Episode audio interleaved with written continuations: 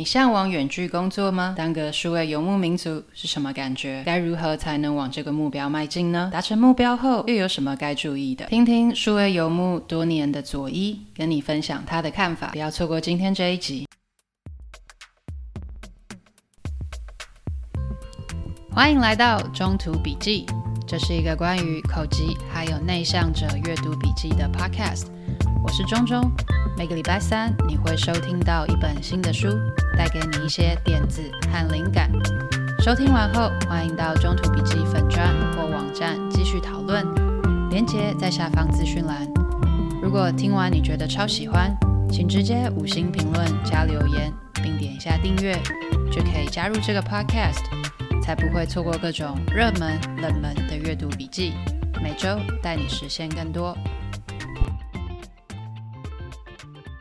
我对于远距工作这个话题有不少意见，一直以来都是所谓体制内的上班族，朝九晚五。因为工作性质的关系，我不需要打卡，不用天天进办公室，工作地点有时在客户端、咖啡厅、公司或者是家里，所以觉得蛮自由的。直到开始和跨时区、跨国的团队合作后，我才意识到我想要的自由，并不只是工作地点，还包括工作时间。过去跟台湾团队工作，我九点。大家九点，全世界都九点，没有什么问题。但现在客户遍及亚洲、欧洲、澳洲，为了配合不同时区，中午十二点才开始第一个会，下午四点才吃第一餐，都是常态。此外，还有许多小细节，例如因为经常要开会、开视讯镜头，必须待在一个网络稳定、灯光充足、还不吵杂的地方，衣服。跟妆容也需要注意，至少是要可以见人的程度。左思右想，还是乖乖待在家最保险吧，并没有像我现在正在象牙海岸，吹着海风，看着夕阳，搭配一杯上面插着小阳伞的果汁上班，两惬意哦。综合以上，我发现无论是远距工作或者在家上班，吸引人的并不只是在哪里工作，而是可以在国家。地点、时间、选择工作的自由，更重要的是心境上的自由。知道正在做的事情是因为自己想做，而不是因为公司或者老板要求我这样做而做。今天要介绍的这本《启动远距工作，设计你的理想生活》，正是一本谈论这样子需求的书。作者佐伊原先是一位设计师，现在是左边茶水间 Podcast。节目主持人也经营相关主题的线线上课程，分享个人品牌经营、设计思考、远距工作跟个人成长等主题。目标是引导观众透过自己学习和个人成长的修炼，找到事业跟生活的平衡。让我们暂时跳脱工作这个话题。回到生活，你有想过自己完美的一天吗？在哪里做什么？跟谁在一起？我就曾经跟朋友们玩过一个游戏，先叫叫它“完美的十六小时”吧。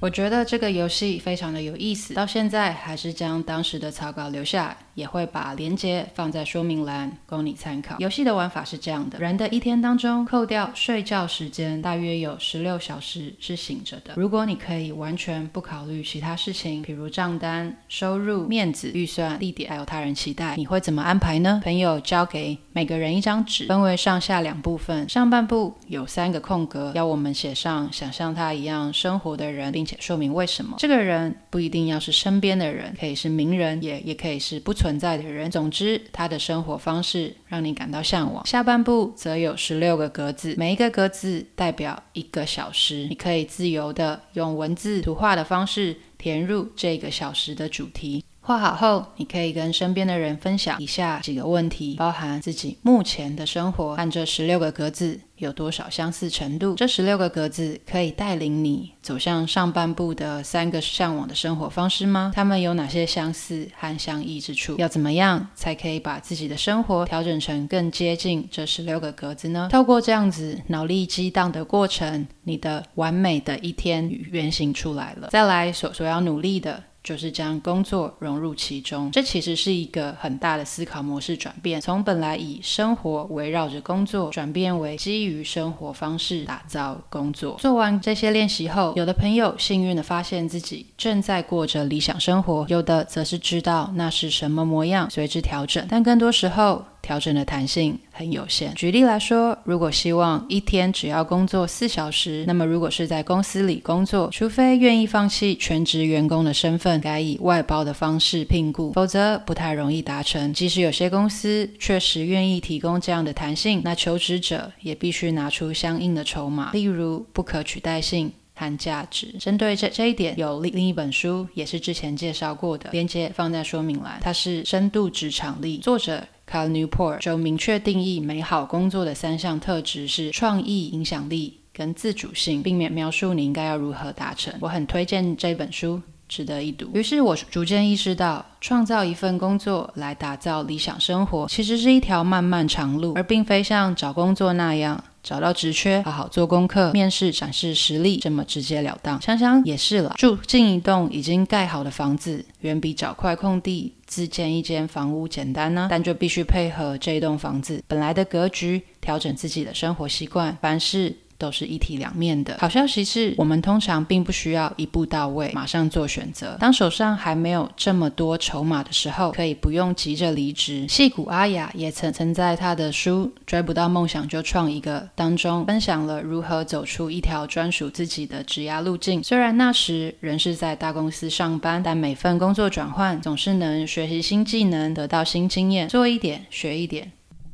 一半会，一半不会，逐渐往目标迈进。如果理想的工作在职场上找不到，何不考虑自己创一个呢？从个人品牌开始，说说你认为值得分享的事物。一开始不要想得太有压力，没有要成立公司行号、募资那么复杂，只是开始记录生活，观察自己的成长曲线，将吸收到的知识加上观点和想法分享出来。你说我还不够优秀，不够好。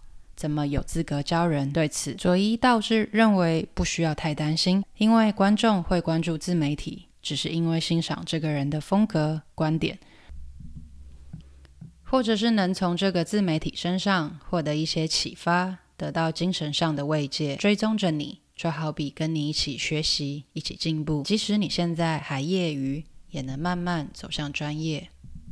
这本启动远距工作，设计你的理想生活，和其他相关书籍最不一样的地方是，它不只有 why，还有 how，而而且是很务实的那种。譬如远距工作者都会面对的税务和合约，如果是为了一间公司工作，除非是大企业，否则会倾倾向用合约制的方式来将工作外包给你。这种。外包的合约内容代表你和公司并不是雇佣关系，而是甲乙方的关系。意思是说，你的属性是一个外包商，个人发生的问题大多与公司无关。如果说有什么工作纠纷，也会被归类为商业纠纷。而不受劳基法保障。举例来说，如果因为工作发生职业伤害，全职员工有机会跟公司申请保险或补贴。如果加班没有加班费，也可以为自己争取劳工权益。但如果是外包的话，就很难有保障。如果你的所在地跟公司在不一样的国家，那么除了谈以上的权也有税务的方面要考量。譬如台湾人在台湾，但公司在美国。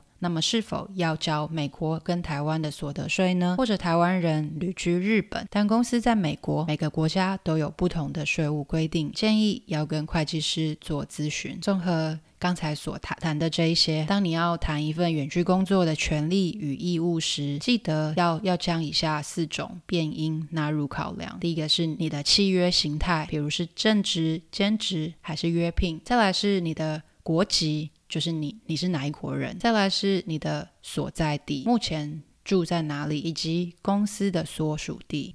好不容易到了新新市场，开始找工作，介绍自己的时候，其其实不太能拿出本来的那一套来，毕竟文化背景不一样。在台湾鼎鼎有名的公司或者学校，搬到其他国家，可能听都没有听过。这时可以将自己的经历和当地品牌活动做连结。比如我在 LinkedIn 上就曾经有位欧洲的陌生人写信给我，他说自己曾经在台湾科技大学交换过一个学期。这时候我就就会想到，是不是有位朋友也是台科大的？台科的设设计学院还蛮有名的，于是马上就能连接产生共鸣。反过来说，假如你是在雪梨找工作，你也可以说曾经在雪梨的某某公司实习过，参加过什么专案活动，可以让跟你谈话的人更容易理解你。当求职成功后，如果你是在外地的员工，也要积极的为自己的职场社交做规划，多多去参加相关的活动，主动建立人脉。各大城市都有许多社交活动，海海外人士比较常见的有 Meetup 网站跟 Internations，我把链接放在说明栏，可以多加利用。许多社会学家认为，远距工作是中产阶级的特权，我我同意，因为无论再怎么转型。许多职业仍然有必须要物理上在那里提供服务才能够长期延续的特质，譬如营建、制造、医疗等等。但我也逐渐看到许多职业可以利用线上的力量推动实体工作，或者打造多元收入。例如，水电师师傅利用影片为大家解决问题。增加接案来源，复健治疗师用教学影片推出线上课程，相信在将来会有更多典范出现。愿我们都在通往理想生活的路上前进。Hello，希望今天这一集有帮助到你。如果想要阅读文字版，连接放在说明栏，请追踪、按赞、订阅中途笔记电子报，我会持续与你分享。那我们下次再见。